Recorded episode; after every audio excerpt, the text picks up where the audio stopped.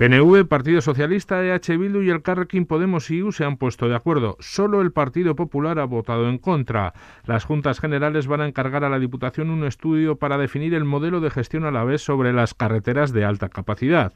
Encima de la mesa está el posible cobro de peajes en autovías a partir de 2026, una medida por la que apuestan en 23 de los 27 países de la Unión Europea. Los partidos que han votado a favor abogan porque el estudio define el modelo de gestión a implantar en Araba. Los populares han votado en contra porque interpretan que la decisión de cobrar peajes ya está tomada de forma unilateral.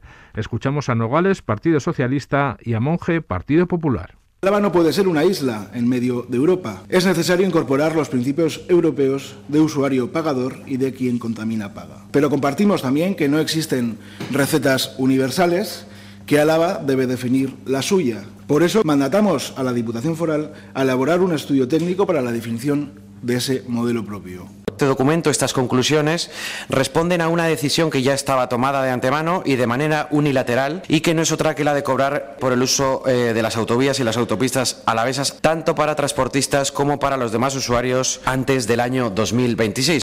Además, las Juntas Generales han instado al Ministerio de Transportes del Gobierno español y a Renfe a que garanticen un servicio competente y adecuado en la línea de cercanías C3 de Araba y Vizcaya.